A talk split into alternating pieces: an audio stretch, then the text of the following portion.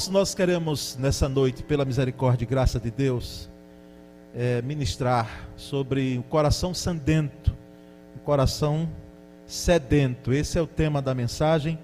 Eu convido você a ler um texto das Escrituras comigo e acompanhando.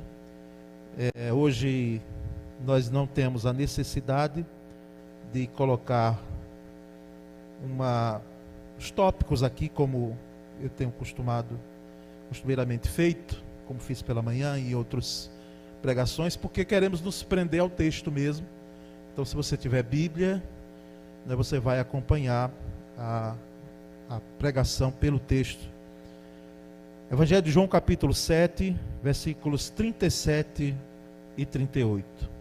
Um coração sedento. João 7, 37 e 38. Sendo projetado aqui você vai, na tela, você vai acompanhar a leitura que eu farei. João 7, 37, 38. O texto diz assim: No último e mais importante dia da festa, Jesus levantou-se e disse em alta voz: Se alguém tem sede, venha a mim e beba.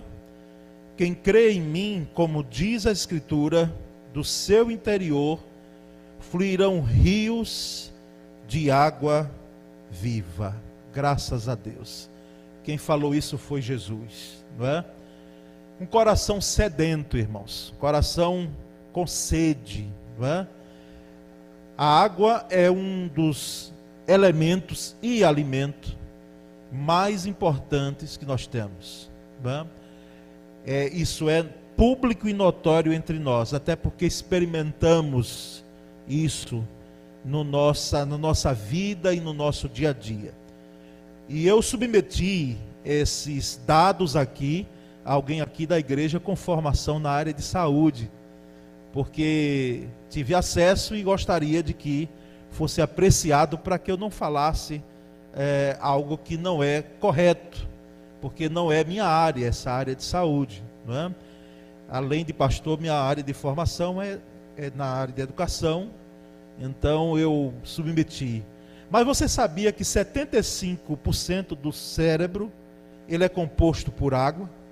75% do nosso cérebro é composto por água. Ele, a água também regula a temperatura do nosso corpo. Ela constitui 83% do sangue.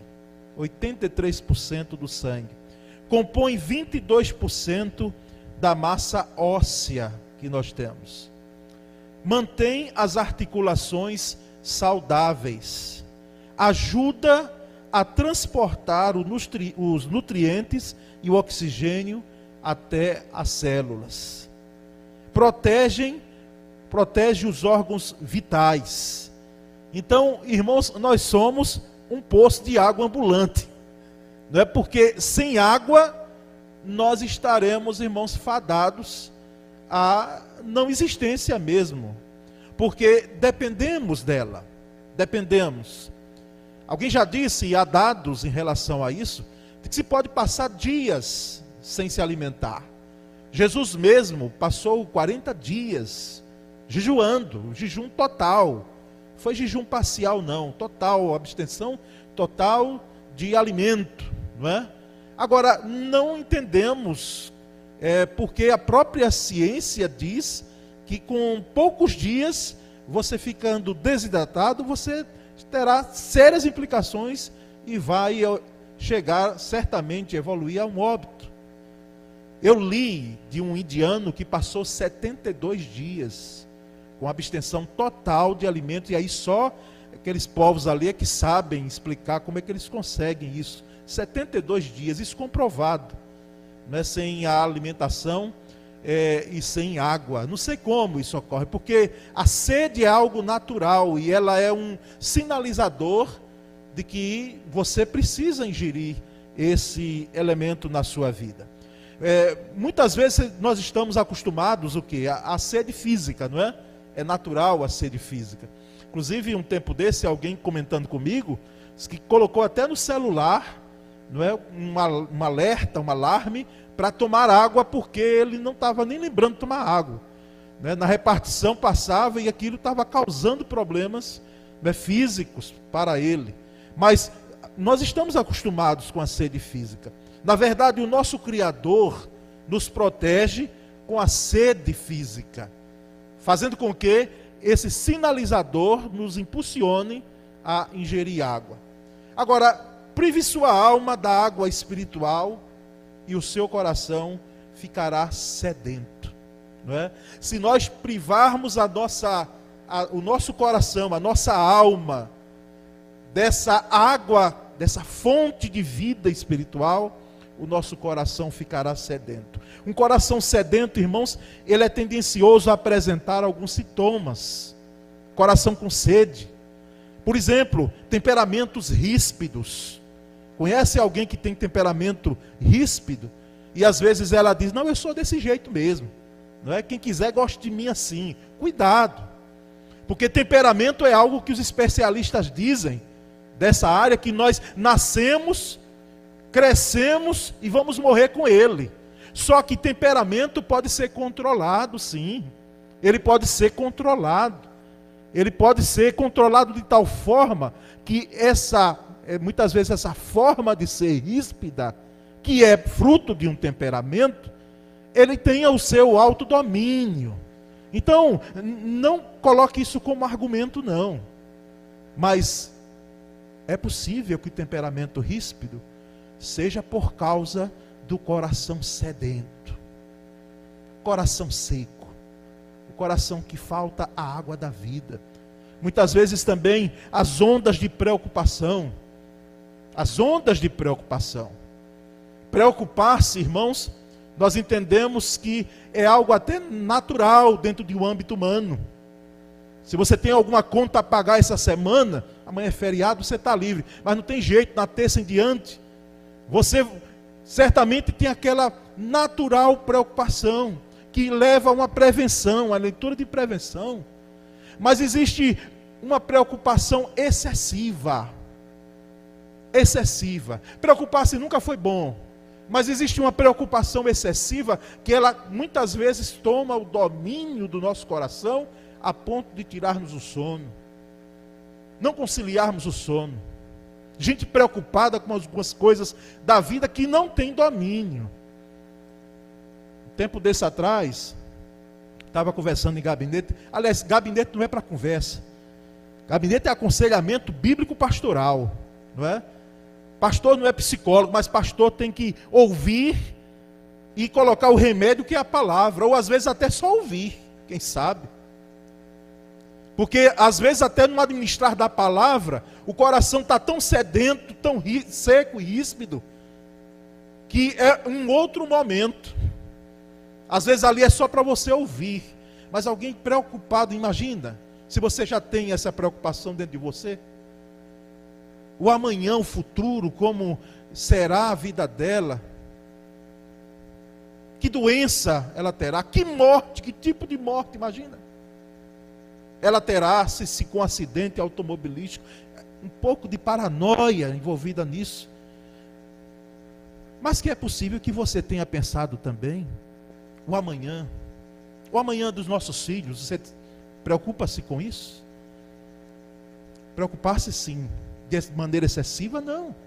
É fruto de um coração sedento, a culpa, o medo e desesperança, ressentimento e eu vou citar quantos mais aqui? Frutos, sintomas de um coração sedento, um coração com sede.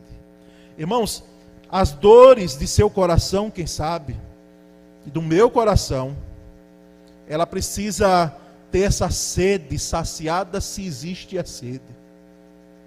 Precisa estar saciada. Cuide de sua alma como cuide de sua sede. Cuide da sua alma, como cuida de sua sede.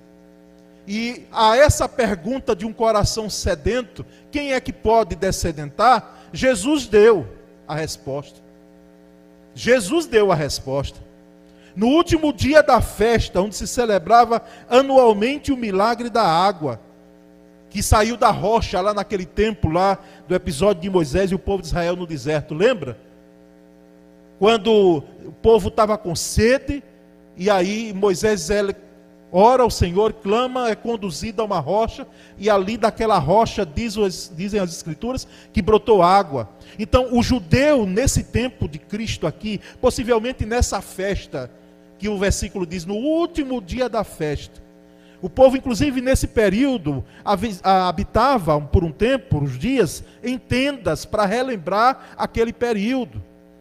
E o sacerdote muitas vezes saía com uma talha de água, um vaso de água, e rodeava e tinha, tinha toda uma liturgia, vamos dizer assim, para relembrar aquele período, aquele momento ali, onde brotou água da rocha, num milagre que aconteceu ao povo de Israel no deserto. E nesse último dia de festa, os estudiosos dizem que Jesus, ele se levantou. Geralmente os rabinos, os mestres da lei, eles sentavam para ensinar. Era comum eles sentarem para ensinar e não para ensinar em pé. Não é? Os filósofos peripatéticos, não é? é que ensinavam andando, ensinavam caminhando e aí ia fazendo perguntas, não é? Mas os rabinos não, eles sentavam e os seus discípulos sentavam aos pés dele. Por isso que o apóstolo Paulo ele disse: Eu fui educado aos pés de Gamaliel.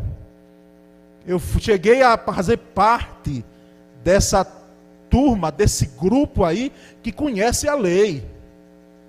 Então, nesse dia, último dia da festa, onde era celebrado esse episódio, Jesus não se, não se assenta, ele se levanta. E ele dá um brado, ele dá um brado, ele dá um, uma espécie, não vou dizer grito aqui, porque não é esse sentido do texto, mas é um brado, em voz alta. Ele lança a sua voz ao ar. E aí ele diz essa palavra, esse texto maravilhoso aqui. Aquele é um convite. Aquele que tem sede, vem a mim e beba. E bebendo, experimentando, rios de água viva fluirão do seu interior, da sua vida. Irmãos, Jesus, quando falou isso aqui, ele não falou no início do seu ministério, não. Ele já estava há dois anos e meio. Que o ministério de Jesus, quando nós percebemos a contagem não é, dos evangelhos, cronologicamente, foi um ministério de três anos. Então aqui já tinham dois anos e meio de Jesus em atividade. Aquele jovem galileu de 33, 33 anos já era conhecido por alguns ali.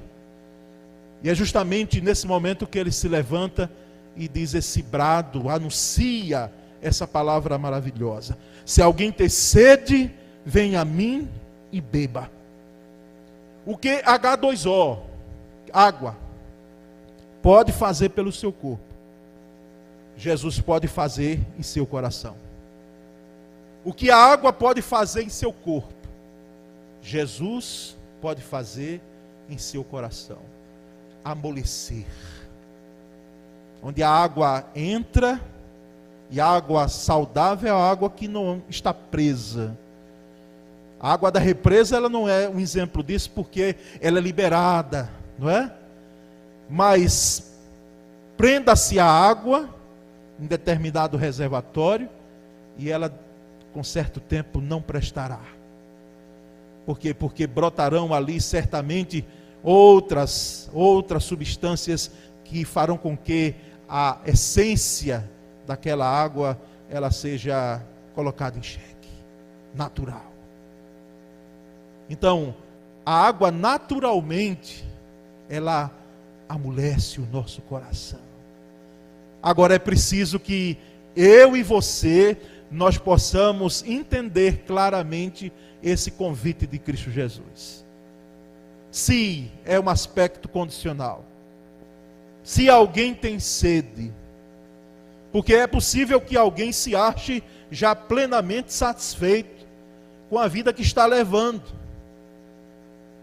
É como aqueles que chegaram diante de Jesus e criticavam as ações de Jesus.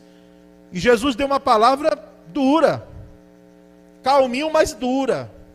Ele disse: Olha, é o seguinte, eu não vim para os que estão são, não. Eu vim para os que estão doentes. Eu vim para os que estão enfermos. Porque quando alguém diz assim, bate no peito e diz: Eu quero esse negócio de igreja, de pastor, essas coisas religiosas, não é? Eu não preciso disso para viver. Muito bem. Está dizendo, você está se achando, não é? Mas, quando uma vida tem sede de Deus, sede de Jesus, irmãos, só Jesus de fato pode descedentar a sede do ser humano, do coração sedento. Nada. É engano pensar que alguma outra coisa pode descendentar qualquer outro valor que se tenha. Eu lembro muito bem, e aqui quando eu falo isso, é possível que se, que se entenda que em nenhum momento Jesus combateu é, e deixou claro essa questão da, do rico né, e da riqueza. Se alguém puder, com seus esforços legítimos, não é? Ou por herança, que tenha a sua riqueza. Agora, quando se faz da riqueza um Deus, esse é que é o grande problema. Porque eu lembro daquela parábola daquele homem que plantou, plantou trigo, aumentou celeiros, num desespero mesmo, no afã de poder guardar. Guardar, a palavra é muito clara lá no Evangelho. Ele queria ampliar, guardar, e disse à alma dele: Alma, agora descansa, come, bebe, porque você não vai passar mais necessidade. Sabe como foi que as Escrituras chamou esse homem? De louco, doido. Louco, essa noite pedirão a tua alma. E o que tens preparado? Para quem será? A Bíblia, em nenhum momento, irmãos, coloca a questão de você não avançar em áreas, alcance as metas da sua repartição, da sua empresa, do seu trabalho. Você que é representante comercial ou algo dentro desse sentido, mesmo com essa crise, alcance, lute, se empenhe. Agora saiba que o seu coração tem uma sede, o meu coração, que só Jesus pode descedentar. Se alguém, se alguém tem sede, venha a mim. O que eu acho interessante aqui, e maravilhoso, é que Jesus não apontou para mais ninguém, não é? Olhe, vá para o fulano de tal, o curador tal, o rabino tal. Vá lá, faça isso. Vá para os sacerdotes. Não, venha a mim. Porque Jesus é Deus. É o único mediador entre Deus e os homens. Só Jesus é quem de fato tem o poder. Grave bem isso de poder fazer com que nós possamos ser descendentados de tal, de tal forma que nenhum outro, nenhum outro toma o seu lugar. Nenhum outro. Aquele que tem sede, venha a mim, venha a mim. Quando chegamos a Jesus e somos atraídos por Ele, porque a verdade é essa. Porque a nossa natureza, diga-se de passagem, ela muitas vezes quer correr da cruz porque ela não quer ser crucificada, como disse o apóstolo Paulo, já estou crucificado em Cristo Jesus. Ela quer fugir disso. E nós somos atraídos, é aí eu entendo uma graça irresistível dos nossos irmãos calvinistas presbiterianos, porque é irresistível mesmo. Quando Deus coloca o seu olhar em alguém, meus queridos, ele alcança essa pessoa com a sua graça. E quem é que pode resistir?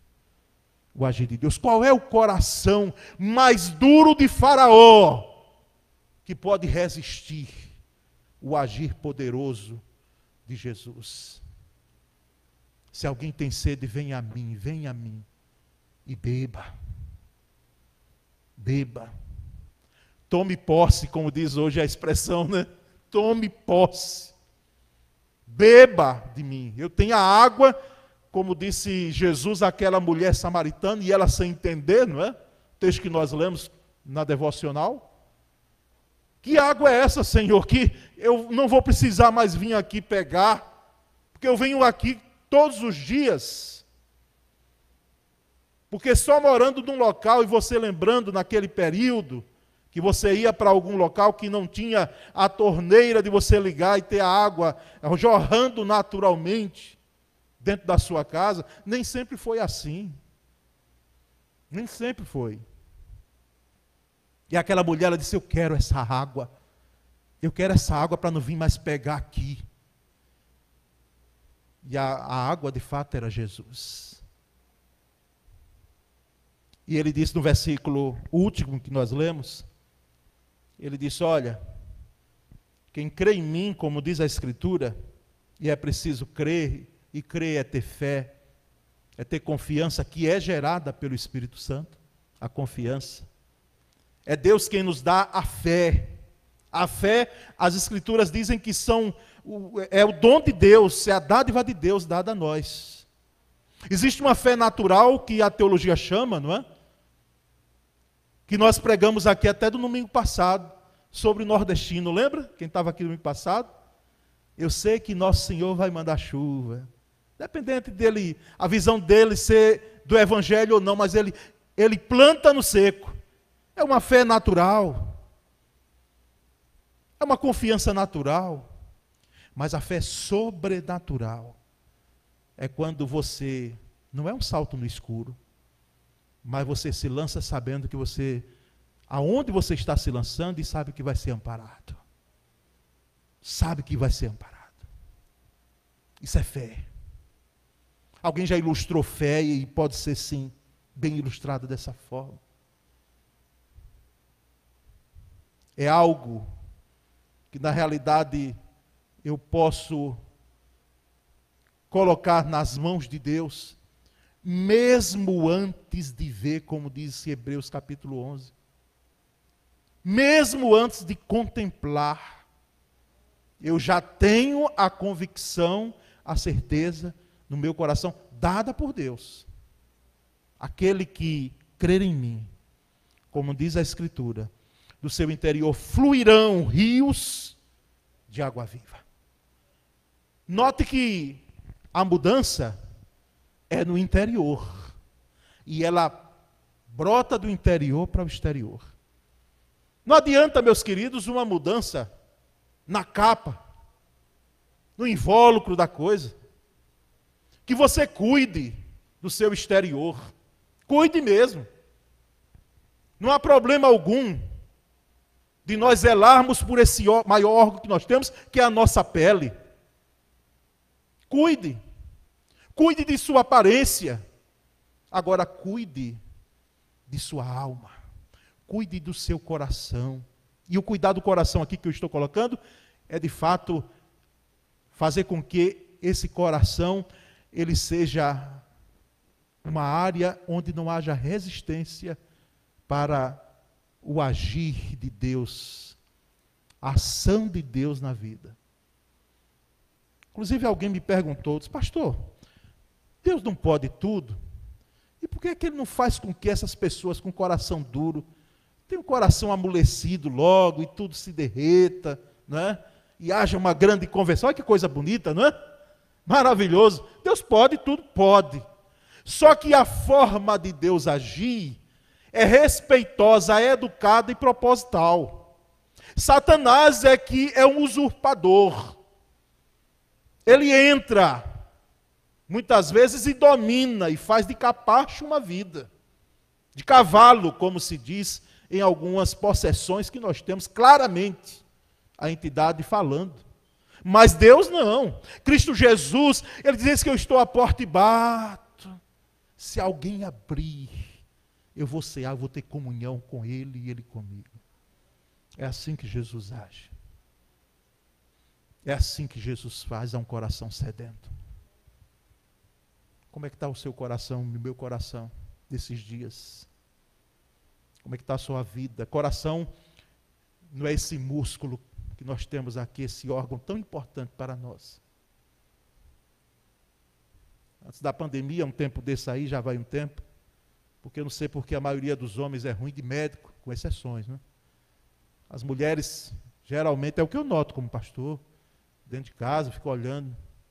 Tem homens que são criteriosos. Está vindo aí o tal do novembro. É, é azul? Novembro azul. Novembro azul, um bicho-papão, né? muitos homens, um, um, algo que desmonta dentro de, uma, de um conceito ou um preconceito que muitos têm. Mas as mulheres geralmente estão lá. Né? E elas buscam. Mas eu fui fazer um, um eletrocardio, exame de coração. Né? Botaram um bocado de fio aqui e tal, aquela coisa. E eu confesso a você que eu fui preocupado. Obeso né? Não vou nem dizer quantos pesos, quantos quilos eu tenho. E aí, quando deito lá, médica, era uma médica, já olhou assim para mim, coçou um pouco a garganta, e digo, eita, meu pai. Mas depois ela, e aí, é uma alegria temporária. Ela disse, é impressionante, o coração do senhor está bom. Mas não era para estar. Tá. Na condição que o senhor está, não era para estar tá assim, não. Tá bom. Não é? Agora, não pense que é que isso é uma folga, né? Aí falou, me deu um aquele sermão de médico, já ouviu? Sermão de médico, né? Baixo peso, 10 quilos a menos, tal, tal. Irmãos, coração para a Bíblia, para as Escrituras, essa série de decisões, de, de vontade que nós temos, é o centro das nossas decisões, é onde as coisas ocorrem. É onde a guerra muitas vezes se alastra, mas é onde a paz acontece em nossa vida. É onde Jesus entra com a sua água maravilhosa que é Ele mesmo e faz com que o coração seja descedentado. Descedentado. Do seu interior fluirão rios de água viva. O poeta já disse que o rio é interessante ele não se prende a barreira alguma, não é? Os obstáculos, em vez dele enfrentar, muitas vezes, ele vai contornando. Nós aqui, muitas vezes, cabeça dura. Já viu? Você, quem sabe, é uma cabeça dura. Não, eu quero ir por aqui. Contorne. Se der para contornar, contorne. Não é? Aprenda com o rio. Aprenda com a água. Esse negócio, não, mas eu quero passar por aqui, porque vou. E aí me desculpe a expressão, quebra a cara muitas vezes. Nós não somos bem-sucedidos porque às vezes ocorre isso. Esses rios de água viva aqui, irmãos, na realidade, aqui Jesus estava fazendo menção e o, aqueles que ouviram entenderam muito bem do que ele estava falando. Não eram rios, não eram águas paradas. Não eram águas que podiam ocasionar qualquer tipo de doença, de parasitas, não. Eram rios de água viva. Eram rios que eram correntes, brotavam muitas vezes da terra e traziam vida. Só quem bebeu é que sabe a maravilha de uma água de cacimba. Não é? Quem não sabe vai ter que depois provar uma água de cacimba, uma água de um minador natural, fresquinha. Como descedenta a sede. Como descedenta, rios de água viva fluirão do seu interior. A vida. Não há nada que se prenda para trazer doença. Um coração sedento é um coração que necessita da água que é Jesus da água que é Cristo Jesus. Que ninguém saia ou ninguém permaneça. Aqueles que estão aqui, nem os que nos acompanham pela internet, com o coração seco, ressecado. Que ninguém fique com isso. Permaneça com isso. Se o seu coração está seco, ressecado, pelas lutas, pelos embates da vida, pelos problemas, pelas decepções. Porque muitas vezes vão sim, solapando e enrijecendo a estrutura do nosso coração. Mas Jesus, quando entra, ele amolece, ele traz vida, ele traz restauração. Amém, meus irmãos? Que Deus, em Sua infinita graça e poder, possa aqui dar uma chuva maravilhosa, transbordente para o nosso coração. Uma tempestade tal que venha trazer vida, renovo, que venha fazer com que eu e você nós possamos fazer com que esse coração aqui crer que esse coração ele vai, em vez de ser ressecado, molhado com a presença de Cristo e restaurado pelo seu poder. Essa é a palavra bíblica que nós temos para você, para você, para você nessa noite. Que o Senhor o abençoe e o fortaleça. Nós vamos cantar esse cântico. Eu voltarei em seguida orando com os irmãos clamando a Deus aqui para que a nossa sede seja descedentada em Cristo Jesus. Existe um rio, Senhor,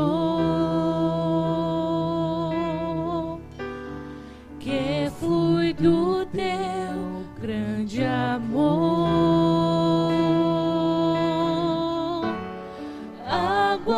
que correm do trono, águas que curam,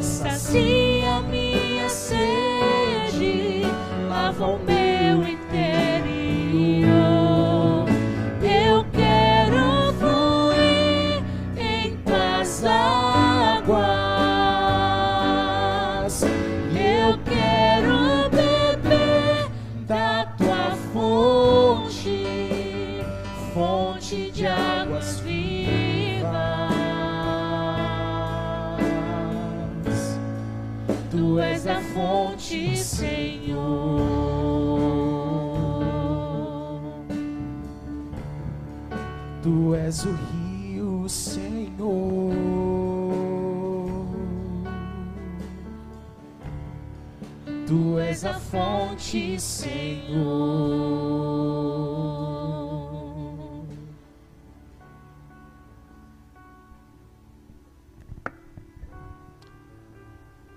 Existe um limite do pregador. Eu só posso ir até aqui. Eu posso até orar por você. Mas existem existe uma atitude que só você pode fazer. Lembra do eis que estou à porta e bato, se alguém abrir? É isso. Ele não invade. Ele não invade. O maravilhoso de Jesus é que, tendo todo o poder, ele não usurpa. Ele nos deu a escolha, por sua soberania e graça, de fazer com que nós possamos entender o que é necessidade. Precisar. Se você não, não precisa, não tem necessidade, você não vai entender o que eu estou falando. Mas eu só posso ir até aqui. O que eu posso é pregar, agora ministrar. Agora, o coração sedento é seu, é meu. Então cabe a mim, cabe a você, dizer, Senhor, entra aqui. Eu tô, guardei, não sei porquê, esse compartimentozinho aqui. Para os entulhos da minha vida durante um certo tempo. Existem águas presas aqui. Existe rancor, existe amargura, existe decepção, frustração com alguém. Que quem sabe até brincou com seus sentimentos, brincou com você, brincou de amor, brincou de amizade. Ah, eu sou amigo, mas depois já foi. Ah, eu te amo, e depois largou o seu coração. Quem sabe ocorreu isso. E lá dentro você nesse compartimentozinho, deixou que as águas pudessem ficar presas e causando doenças, parasitas. E quando você abre, Jesus entra e limpa. Um pingo, metaforicamente, um pingo do sangue dele, do sangue dele, purifica. É o sangue que não suja, ao contrário, limpa, purifica porque Ele é a fonte regeneradora do nosso coração sedento. Eu estou falando para crentes também. Estou falando para crentes. Não pense você que o fato de você ter uma salvação gloriosa em Cristo Jesus, você está isento de você não ter um coração que muitas vezes fica desidratado. Não caia nessa. Então nós vamos orar juntos. Porque eu não tenho mais fé do que você, nem minha oração é mais poderosa que a sua. Em Cristo Jesus nós temos um mediador, não é? Então nós vamos orar juntos aqui, nós vamos clamar juntos. Aqueles que puderem, fiquem em pé agora. E nós vamos clamar ao Senhor. Se você quiser, enquanto estivermos orando, pode até levantar as mãos, não sei, como você quiser. Agora, com quanto que abra o coração para que haja ação de Cristo Jesus poderosa e maravilhosa na minha vida e na sua vida. Senhor, nós louvamos o teu nome, porque naquele último dia da festa, o Senhor se colocou em pé e deu um brado. Aquele que tem sede, vem a mim e beba, e rios de água viva fluirão do seu interior. Oh, louvado seja o teu nome, porque também na cruz do Calvário, há mais de dois mil anos atrás, o Senhor deu um brado: tudo está consumado. Louvado seja o teu nome, porque em Apocalipse, nós notamos que aquele que assenta-se no trono, diz: Eis que faço nova todas as coisas. Ó oh, Deus, nós te agradecemos, nós te louvamos, porque o coração sedento pode ter sua sede descedentada em ti, que é a fonte, Senhor, como nós cantamos. Tu és a fonte, Senhor. Portanto, ó Pai, inunda o nosso coração com a tua graça e a tua presença. E agora nós abrimos as comportas do nosso ser, desse coração que está ressecado, quem sabe, para que a fonte de água viva possa agora inundar e molhar e trazer vida àquilo que está morrendo. Oh, louvado seja o teu nome. Nós, pela fé, visualizamos tempos novos na vida de gente aqui. Pela fé, nós visualizamos um momento esplendoroso e maravilhoso após essa ação maravilhosa de Cristo Jesus num coração sedento. Nós rendemos a Ti toda a honra e toda a glória. Continua, Senhor, aceitando o nosso louvor, a nossa adoração, porque nós sabemos a quem estamos servindo. E, ó Deus, que haja vida, que haja vida, rios de água viva possam de fato brotar do nosso interior e não rios de morte. Nós oramos em nome de Jesus. Amém, Senhor. Amém, Senhor. Glória a Deus.